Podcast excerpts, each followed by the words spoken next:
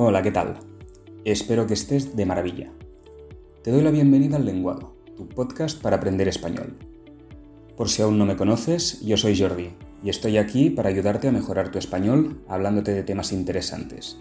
Cultura, viajes, curiosidades... Bueno, ¿estás a punto? Pues sin más dilación, empezamos.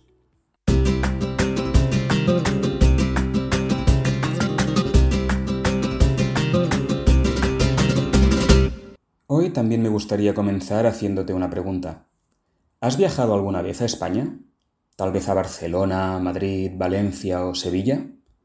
Si has visitado distintas regiones, ya te habrás dado cuenta de que cada una tiene un carácter propio, una cultura, ciertas costumbres.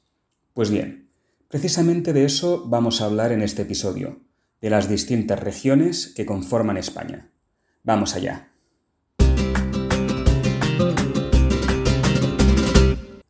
Lo primero que tienes que saber es que España está dividida en 17 comunidades autónomas, además de dos ciudades autónomas, aunque también las puedes llamar autonomías, que es más cortito.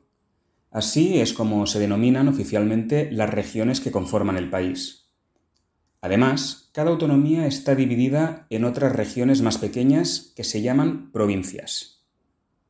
Los gobiernos de las autonomías tienen cierto poder y pueden tomar decisiones sobre temas como la educación, la salud, la cultura, la lengua, los monumentos, la agricultura, la pesca, el deporte, el medio ambiente, etc.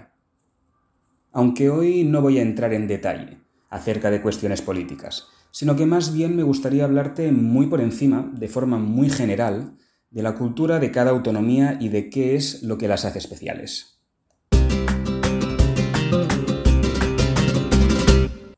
Como voy a ir por orden alfabético, la primera autonomía de la lista es Andalucía, la región más meridional de la península ibérica, es decir, la que se encuentra más al sur. En general es un lugar bastante cálido y soleado, además de ser la autonomía con más población de España, o sea, la que tiene más habitantes. Como ya te expliqué en los primeros episodios, su nombre proviene de Al-Ándalus, que era como llamaban los árabes a la península ibérica en la Edad Media. De hecho, la cultura andaluza tiene muchas influencias arábigas e islámicas. Ya te he contado que en español hay unos 4.000 arabismos, pero esta influencia es especialmente evidente en Andalucía y en su acento. Pero la cosa no acaba ahí. Muchos de sus monumentos datan de la época islámica, como la mezquita catedral de Córdoba, que al principio era un templo musulmán, aunque actualmente funciona como catedral católica, o como la Alhambra de Granada o el Real Alcázar de Sevilla, entre otros palacios y fortalezas medievales. Esta tierra también es conocida por sus costumbres, como el flamenco, un género de música y baile que muchas personas asocian a toda España. Además, en Semana Santa es típico que la gente salga a la calle en procesión, es decir, llevando grandes figuras de Jesucristo y la Virgen María. Otra fiesta muy importante es la Feria de Abril, que se celebra en Sevilla y llena el recinto de caballos y de gente vestida con ropa tradicional. Y para acabar también está el Carnaval de Cádiz, famoso por sus chirigotas, que son actuaciones musicales humorísticas. Ahora viajaremos hasta Aragón, una comunidad que está en el nordeste del país. Es una tierra con mucha historia, ya que la corona de Aragón fue uno de los reinos medievales que más tarde se unieron para formar España como la conocemos hoy. Aproximadamente la mitad de la población de la región vive en la capital, la ciudad de Zaragoza, donde se encuentra el que es probablemente el monumento más emblemático de esta comunidad, la Basílica del Pilar una catedral dedicada a la Virgen del Pilar, la patrona de Aragón. Es conocida popularmente como la Pilarica entre los aragoneses, o Maños, que es otra forma de llamar a los habitantes de Aragón. En el norte, en la provincia de Huesca, una zona montañosa junto a los Pirineos, todavía vive gente que habla la lengua tradicional de la región, el aragonés, aunque por desgracia solo quedan unos pocos miles de hablantes. Por ponerte un par de ejemplos, en aragonés, buenas noches se dice buena noite y hasta luego se dice dicalugo, aunque el idioma puede cambiar bastante en cada pueblo. Aragón también es conocido por la arquitectura medieval de estilo mudéjar, que combina elementos cristianos e islámicos, y también por un baile tradicional que se llama jota. Sí, igual que la letra. Ah, y también viene de esta comunidad la leyenda de los amantes de Teruel, una historia de amor entre una joven de familia rica y un muchacho pobre.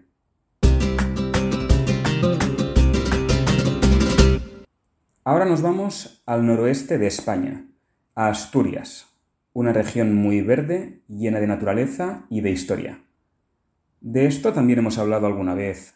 Aquí fue donde se fundó el primer reino cristiano de la península ibérica después de la llegada de los musulmanes. Uno de los productos más típicos de esta región es la sidra. Ya sabes, esa bebida alcohólica que se elabora con manzanas. De hecho, aquí tienen la costumbre de escanciarla, es decir, de echarla en un vaso desde mucha altura para que coja oxígeno. Por cierto, hay una marca de sidra asturiana muy conocida que se llama El Gaitero. Y un gaitero es alguien que toca la gaita, ese instrumento musical de viento formado por una bolsa con tubos, muy típico de Asturias, pero también de otros lugares como Escocia o Irlanda. Pero, volviendo a Asturias, me atrevería a decir que uno de los lugares más conocidos de esta comunidad es Covadonga, una cueva con un santuario dentro. Un santuario, por cierto, es un templo en el que se venera, en el que se adora a una imagen, que en este caso es la de la Virgen de Covadonga, la patrona de Asturias. Por cierto, Asturias también tiene un idioma propio, el asturiano. Por ejemplo, buenas noches se dice bones noches y hasta luego se dice tayueu. Esta lengua también se habla en algunas partes de Castilla y León y de Portugal, aunque allí la llaman leonés y mirandés, respectivamente. Para no confundirse, los lingüistas llaman a este idioma asturleonés.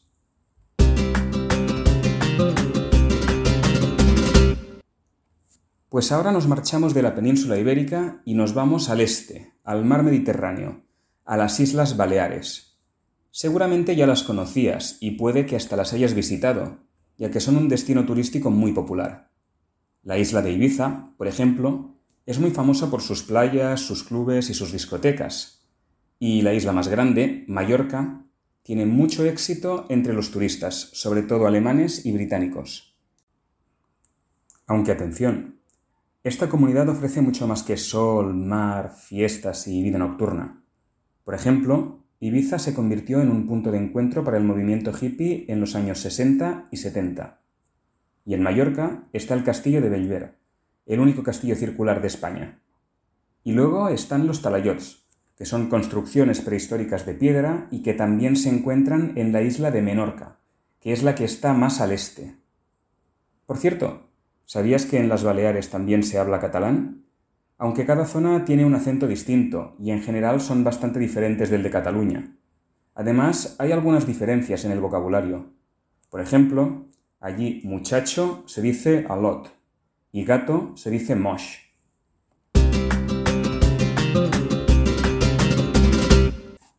Y ahora nos vamos a otras islas, aunque estas están mucho más lejos. Me refiero a las Islas Canarias un archipiélago subtropical que se encuentra al suroeste, a unos pocos kilómetros de la costa de Marruecos. Cada una de estas islas tiene una personalidad propia, algo que la hace única. Por ejemplo, la isla de Tenerife tiene el Teide, un volcán que es además la montaña más alta de España. Y también el Carnaval de Tenerife, que es uno de los más famosos del mundo. La isla de Gran Canaria es conocida, entre otras cosas, por sus paisajes desérticos y sus dunas. Y en la isla de Lanzarote está el Parque Nacional de Timanfaya, repleto de volcanes, e incluso hay algunos restaurantes donde utilizan el calor volcánico para cocinar. También está La Gomera, donde existe la curiosa tradición de comunicarse mediante silbidos. Esta forma de comunicación se llama silbo gomero y suena así.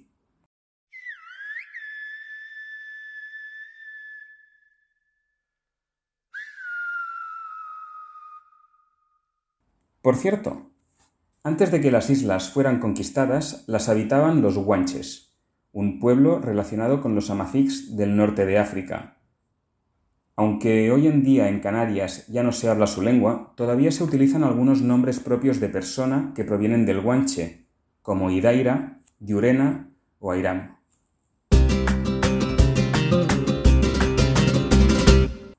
Y ahora volvemos al norte de la península, a la pequeña y montañosa comunidad autónoma de Cantabria. Es una región al mismo tiempo muy joven y muy antigua. Es antigua porque el origen de su nombre proviene de los cántabros, los pueblos que habitaban este lugar antes de la llegada de los romanos. De hecho, todavía en la actualidad se utilizan algunos de sus símbolos, como el lábaro, una especie de cruz con un punto en medio. Pero al mismo tiempo, es una autonomía muy joven porque se constituyó como comunidad autónoma hace apenas unos 40 años. Antes, su territorio pertenecía a la región de Castilla la Vieja.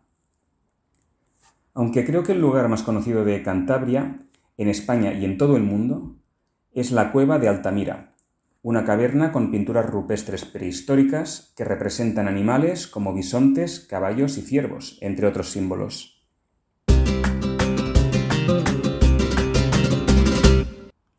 La siguiente autonomía es la tercera más grande de España y se encuentra en el centro sur del país. Se trata de Castilla-La Mancha, la tierra del Quijote. En el episodio anterior ya te hablé del Quijote, la novela más vendida de la historia de la literatura española. Pues bien, el protagonista, Don Quijote de la Mancha, es de esta región, como su nombre indica. Por eso, cuando la gente piensa en esta comunidad, se suele imaginar un paisaje lleno de molinos de viento, como los que Don Quijote confundía con gigantes. Ah, uno de mis lugares favoritos de Castilla-La Mancha es la ciudad de Toledo, conocida como la ciudad de las tres culturas, porque en la Edad Media convivían en ella cristianos, musulmanes y judíos. Y también es muy famosa por el acero toledano, una mezcla de hierro y acero que se utiliza para hacer espadas. Y ahora nos vamos a la otra Castilla, que se llama Castilla y León. Está en el centro norte y es la autonomía más grande de España. Creo que si hubiera que describirla con un adjetivo sería antigua.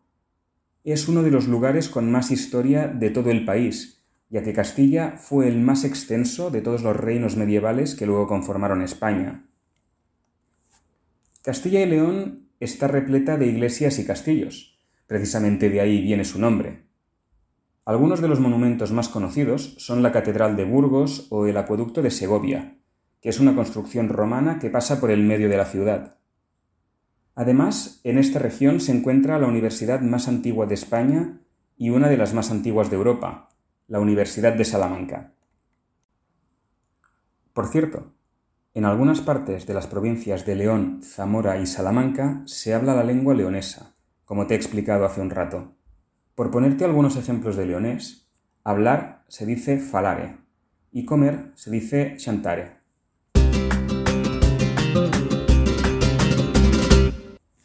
Y para terminar, te voy a hablar de mi comunidad, de mi tierra natal, Cataluña.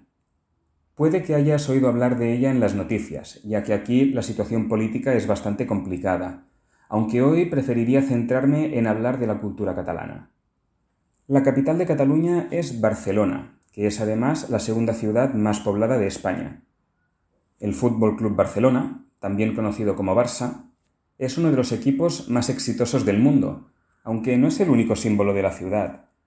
Barcelona, igual que el resto de Cataluña, está repleta de monumentos, aunque el más conocido es probablemente la Sagrada Familia, una iglesia de estilo modernista diseñada por el arquitecto Antoni Gaudí, que comenzó a construirse hace unos 140 años.